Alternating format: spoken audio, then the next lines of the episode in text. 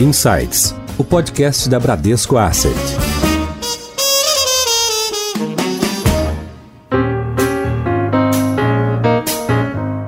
Olá, hoje nós vamos falar sobre a mudança de hábitos do consumidor trazido pela pandemia da Covid-19. Vamos analisar aqui como é que diferentes setores estão reagindo às necessidades da crise. Então, hoje eu estou trazendo para conversar com a gente o José Alberto Baltieri, que é nosso head de gestão dos fundos de renda variável, e também o Rodrigo Santoro, que é head de análise de renda variável e crédito. Tudo bem, Balti? Tudo bem, Pri, tudo bem, pessoal? Rodrigo, tudo bom? Oi, Pri, Balti, é um prazer bater um papo aqui com vocês hoje. Legal, gente. Queria começar falando um pouco sobre a necessidade que o consumidor teve de alterar os hábitos dele pelo confinamento, né? Pela quarentena. Então, queria que vocês comentassem começando pelo Balt, aí a gente passa para o Rodrigo, o que, que a gente tem visto aí de migração, principalmente em, em serviços, da parte presencial migrando para o digital. A gente tem visto um aumento aí das compras online e de serviços migrando de presencial para online? É, acho que todo mundo vai se identificar com os exemplos que a gente está vivendo, né? Isso é muito claro e a gente já percebe diretamente alguns efeitos da Covid nos nossos hábitos de consumo.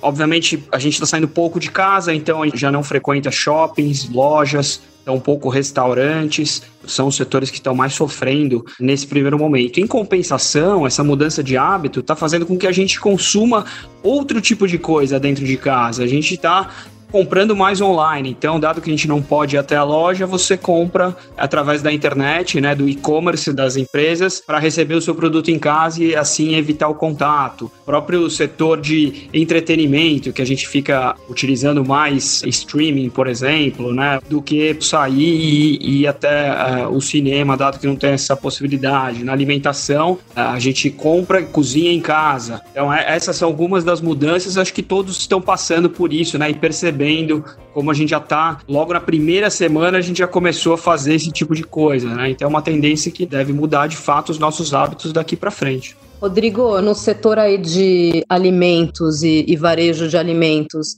a gente viu uma queda expressiva no faturamento, nas vendas, ou a migração para compra online compensou a perda da presencial? Então, Pri, é, o que a gente viu aqui foi que alguns setores, como o setor de supermercado, né, de varejo alimentar, eles foram bem beneficiados, até por essa questão de mudança de perfil de consumo, né? Então a gente viu aí um crescimento de vendas dado esse cenário. E o que é mais interessante, né? É, muita gente não tinha o hábito de fazer essas compras online, né?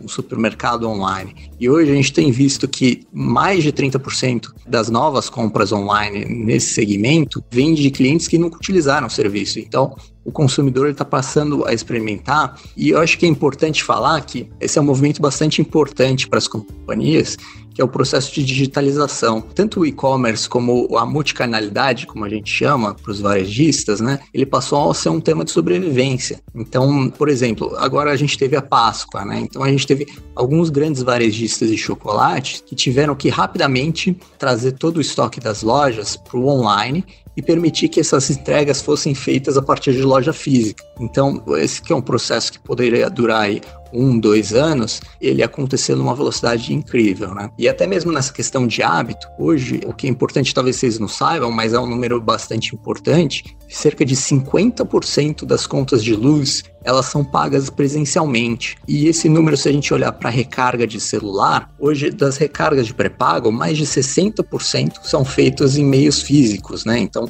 ou no supermercado, na banca de jornal. Até mesmo aqui para a gente em banco, tem muitas visitas nas agências que podiam ser evitadas com a utilização dos aplicativos e que isso talvez traga aí um novo hábito do consumidor que, querendo ou não, traz aí um ganho de produtividade para as companhias e uma redução de custos.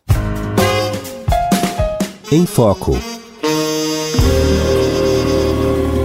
Bom, vamos falar um pouco como que isso afeta o bolso do nosso ouvinte, né? O ouvinte que é investidor. Paut, você como head de várias estratégias de, de, renda variável na nossa gestão. A gente tem fundos que investem em pequenas e médias empresas que devem passar em um período mais desafiador mas a gente também tem fundos mais dinâmicos com empresas de é, setores mais consolidados e também até uma estratégia que é mais focada em empresas pagadoras de dividendos. Queria que você desse uma dica aí para o nosso investidor. Onde ele deve alocar o recurso dele em renda variável nesse momento? Que tipo de estratégia faz mais sentido agora? Tá bom, vamos lá. A coisa foi bem feia na bolsa, né, pessoal? Todo mundo viu aí a, a destruição de valor que a gente teve. Então, isso foi no mundo todo, bolsas caindo de uma maneira muito forte e rápida por conta dessa incerteza, né? A gente, nos tempos modernos, nunca vivemos uma pandemia que afetasse o mundo inteiro quase que ao mesmo tempo, né? Então a economia realmente parou.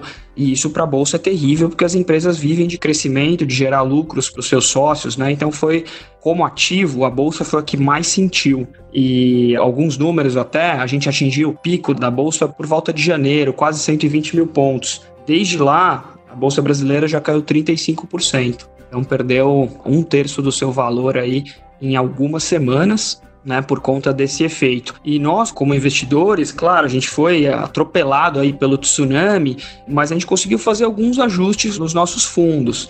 Então, basicamente, a gente tenta evitar empresas que são mais frágeis. Né? Então, algumas empresas que sofrem mais nessa crise, tem alguns setores óbvios, que é o setor aéreo, por exemplo. Assim, as pessoas não estão viajando, essas empresas paradas, elas perdem muito dinheiro, as empresas aéreas. Então, é um setor aí que passa por um momento de muita dificuldade. O setor de turismo é outro. Né? As empresas não viajam para trabalhar, as pessoas não viajam para turismo e lazer, então também né, todo o ciclo aí, né? As locadoras é, de automóveis também, né? Hotéis, locadoras acabam sentindo muito. Então, esse tipo de companhia, a gente ou já não tinha uma participação relevante nos nossos fundos nessas empresas, ou se tinha era muito pequeno, a gente vendeu. É um jogo aqui nesse momento, é quem perde menos, né? Mas então, diante disso, que lição a gente tira desses outros países? países. O que a gente fez foi estudar o que aconteceu nos outros países e o que, que a gente pode tirar de lição aqui para o Brasil, porque é uma crise com começo, meio e fim. E os países que começaram, entraram antes nessa situação, principalmente a China,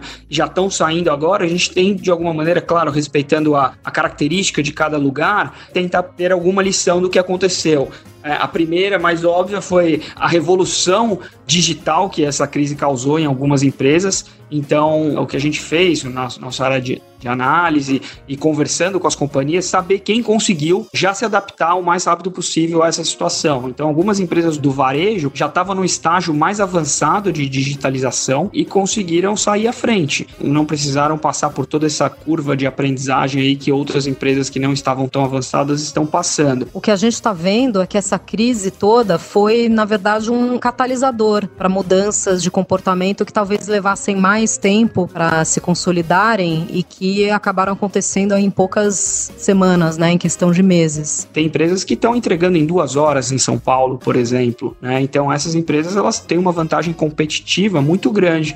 Então, é, mapeando algumas companhias como Magazine Luiza, B2W, são empresas que conseguiram até que se beneficiar dessa situação em alguma medida. Né? Interessante até o caso da B2W, que ela comprou há alguns meses uma empresa de supermercados online, de entrega online. Então, quase que né, sorte ela ter feito esse movimento. As vendas dessa empresa online é uma startup, né, uma empresa que está começando de vendas de supermercado, de artigos de supermercado. As vendas se multiplicaram por cinco em algumas semanas. Né? Então, esse é o tipo de empresa que, em termos relativos, ela tem uma situação um pouco melhor e mais blindada. Já outros setores vão sofrer um pouco mais. O setor de shoppings, para gente, também está nessa lista aí, junto com turismo e aviação.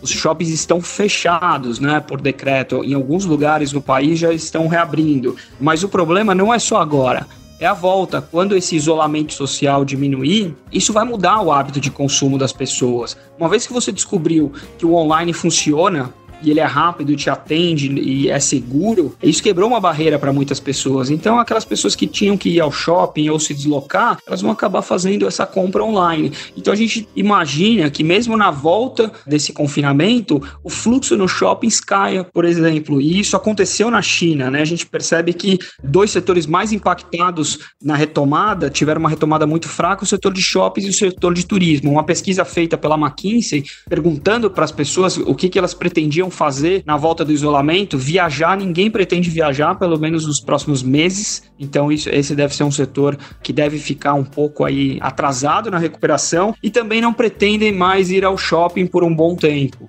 Infelizmente, essa é uma das consequências dessa mudança de hábito que a gente vem percebendo. Olhando para nossa grade de fundos, então quais desses fundos estão melhor posicionados, se beneficiam mais dessa conjuntura? Um fundo que se beneficia muito disso é o nosso fundo de pequenas e médias empresas. É um fundo de mid small caps, que a gente chama, o termo em inglês, e ele evita justamente as grandes empresas da bolsa e são essas empresas mais modernas, empresas em fase de crescimento, que, que tem algum produto novo ou alguma tecnologia diferente. Então, esse fundo, por exemplo, Pri, ele está melhor do que a bolsa, então ele cai menos do que esses 30 e poucos por cento aí que eu mencionei. É o nosso, o nosso FIA crescimento, né? Ele está distribuído como FIA, Fundo de Investimento em Ações, crescimento, que é justamente o fundo que investe nas pequenas e médias empresas. Né? Exatamente, ele consegue capturar esse tipo de companhia, essas empresas mais modernas que estão com um viés tecnológico maior em comparação com o Ibovespa. O Ibovespa é um, é um índice que ele tem uma presença dos bancos e de empresas de commodity muito grande. Então, são empresas que não têm essa agilidade, essa característica tecnológica, né? E esse fundo, o FIA Crescimento, ele permite que você. O universo de investimento dele é justamente esse tipo de companhia, essas empresas mais ágeis que conseguem capturar isso. E um outro fundo que é bastante interessante nesse momento é o fundo de dividendos. Em momentos que a queda da bolsa é muito abrupta, como a, a que aconteceu agora, essas empresas maiores, pagadoras de dividendos, são empresas mais sólidas e não tem problema de balanço, não tem problema de um endividamento alto. Em, em situações de crise, os investidores preferem esse tipo de companhia porque são as empresas que vão enfrentar melhor essa crise, passar, fazer essa travessia por esse momento difícil sem correr o risco de quebrar, de ir à falência, né? Então essas empresas têm um desempenho melhor do que a média do Ibovespa. É exatamente isso que está acontecendo. Esse fundo para momentos turbulentos, como a gente está vendo agora, ele tem um desempenho melhor do que a bolsa. Em alta. Legal, Balt. É interessante a gente ver que, por um lado, tem setores que, obviamente, a maior parte dos setores saíram de alguma forma prejudicados, mas estão aí, como a gente fala no jargão dos, dos negócios, pivotando para novos modelos de negócio, né, com mais migração para venda online, por exemplo. Também eu acho que a gente pode olhar um pouco alguns setores que inesperadamente estão é, se beneficiando desse momento, né? Então a gente vê mudanças aí em relação ao setor de saúde, com a telemedicina. Rodrigo, você está vendo outros setores também que estão se beneficiando aí na crise? Acho que é um ponto interessante esse que você mencionou, que também vai na linha de antecipar alguns movimentos que talvez demorassem um pouco mais para acontecer, né? Nessa parte de saúde, por incrível que pareça, é um setor que não está indo mal nessa crise, porque muitas vezes a gente pensa, poxa, todas as UTIs lotadas, provavelmente o custo dessas companhias vão subir muito, mas a gente tem que lembrar que todos os outros procedimentos que não envolvem o Covid, eles estão sendo todos postergados. Então, muitas vezes você tinha um problema de saúde, você iria na emergência e, e, você pensa duas vezes se você realmente precisa ir ou não nessa emergência. E aí, uma tendência bastante interessante é essa da telemedicina, que a gente não tinha uma visibilidade de que isso fosse acontecer no curto prazo e a gente viu essa antecipação dado a situação atual da crise. Então, a gente tem outros setores também que acabam se beneficiando, como por exemplo a parte de seguro de automóveis. A gente tem uma queda enorme de fluxo de carros nas ruas já que ninguém mais sai na rua, né? Pelo menos não tem, quase não tem mais acidente. É, exatamente, não tem mais acidente, não tem mais roubo de carro. Então, essas companhias elas acabam se beneficiando nesse cenário, tá? Do lado oposto, a gente tem os setores como o Balt mencionou, turismo, aéreas, que apesar de todo mundo aqui estar tá morrendo de vontade de viajar, a gente vai pensar duas vezes antes de marcar uma viagem nesse momento. Né? E a gente olhando para os dados da China, a gente vê que esses setores eles têm uma recuperação mais lenta. Combinado a esses setores, a gente tem também os setores de que envolvem tickets maiores, como o setor de imobiliário, automóvel imóvel, que de fato também tem uma recuperação mais lenta, né? A gente não vê todo mundo saindo da crise com uma confiança para comprar um imóvel. E acho que é importante mencionar que nesse momento, até o time de análise de renda variável que não costuma olhar tanto métricas de crédito, a gente está cada vez mais olhando para esses indicadores, porque as companhias que vão sobreviver dessa crise com uma posição forte de balanço, sem dúvida elas vão ser vencedoras no segundo momento. Né? Essa crise ela vai afetar muitas empresas que têm alavancagem altas, empresas pequenas, e isso normalmente a gente já viu em outras crises que essas empresas que têm balanço forte elas vão se beneficiar desse movimento. Rodrigo, você falou um ponto que me lembrou uma situação que isso foi confirmado por algumas pesquisas, mas essa mudança de hábito está influenciando também o que as pessoas querem para frente, assim, uma necessidade maior de bem-estar, de comer melhor, de fazer exercício, nem que seja online, do jeito que puder. E aí outros setores que estão sofrendo são os setores de luxo. As pessoas estão até mudando um pouco os seus valores, né, beneficiando mais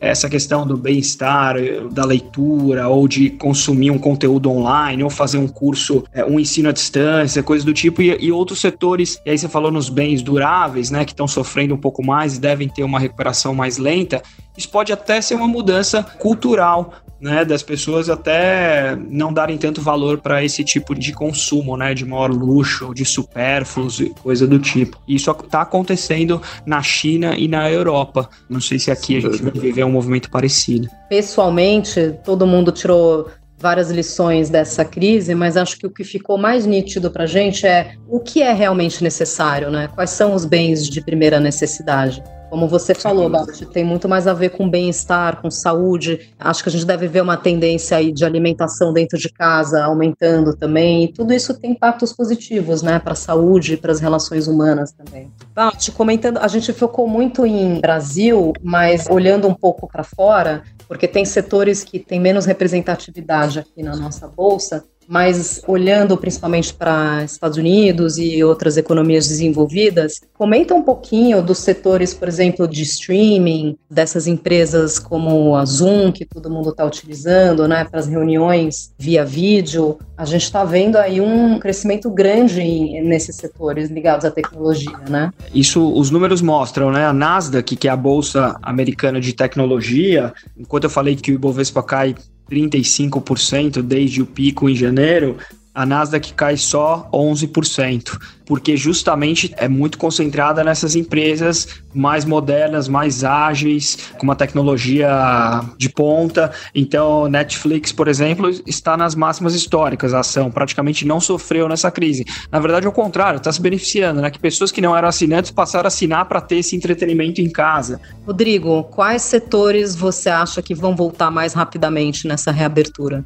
Acho que tem alguns setores que eu acho que já podem ter uma normalização aí com essa abertura. Né? Então, o setor de energia, que a gente viu uma queda de consumo razoável, deve ter uma retomada. O setor de distribuição de combustível, as pessoas vão voltar a circular aos poucos, então ele deve também ter uma retomada. E tem outros setores que devem ter uma retomada um pouco mais lenta como a gente mencionou anteriormente, né? A gente não vai ter uma retomada rápida de restaurante, a gente não vai ter uma retomada rápida do setor de turismo e até mesmo o setor de shoppings, a gente ainda deve ter um fluxo um pouco menor, dado toda essa precaução em relação a aglomerações, né? Então, se pudesse citar aqui, eu acho que o setor de energia, ele deve ter uma recuperação rápida e o setor aí de distribuição de combustível, tá? O setor de varejo está me surpreendendo. Com as empresas que a gente conversou, as empresas que voltaram a abrir lojas, independente dessa data do governo aí do dia 10, algumas empresas voltaram e elas perceberam uma retomada bastante boa do fluxo até alguns uhum. casos, até 70% de recuperação no tráfego das lojas. Então, talvez a gente tenha alguma surpresa positiva aí de alguma compra que tinha que ser feita e foi adiada, de roupa, calçados, algo do tipo, que isso acaba tendo uma retomada um pouco mais rápida. Espero que isso aconteça. Então, a gente está, com algumas companhias que a gente conversou, a gente está percebendo isso, que deixa a gente um pouco mais otimista até com o setor de varejo. Bom, hoje a gente falou aqui do movimento da bolsa, né, da queda e dessa a volta, uma possível recuperação agora. Falamos também da diferenciação entre os setores e a gente enxerga que tem setores que estão se beneficiando de uma mudança no comportamento do consumidor e o quanto a revolução digital faz parte disso, né? Então realmente a gente vê um caminho sem volta e existem oportunidades, né? Em toda crise existem oportunidades, as empresas estão flexibilizando, estão mudando seus modelos de negócios e devem voltar mais fortes após esse período de queda. Eu queria agradecer aqui Baltieri, muito obrigada. Rodrigo, muito obrigada. Foi um prazer, pessoal. Adorei a, a, conversa. Obrigado pelo convite, foi ótimo participar aqui com vocês. Fiquem ligados, toda semana tem novos episódios aqui no Insights, falando de mercados, falando de investimentos e os assuntos mais quentes do momento. Obrigada, até a próxima.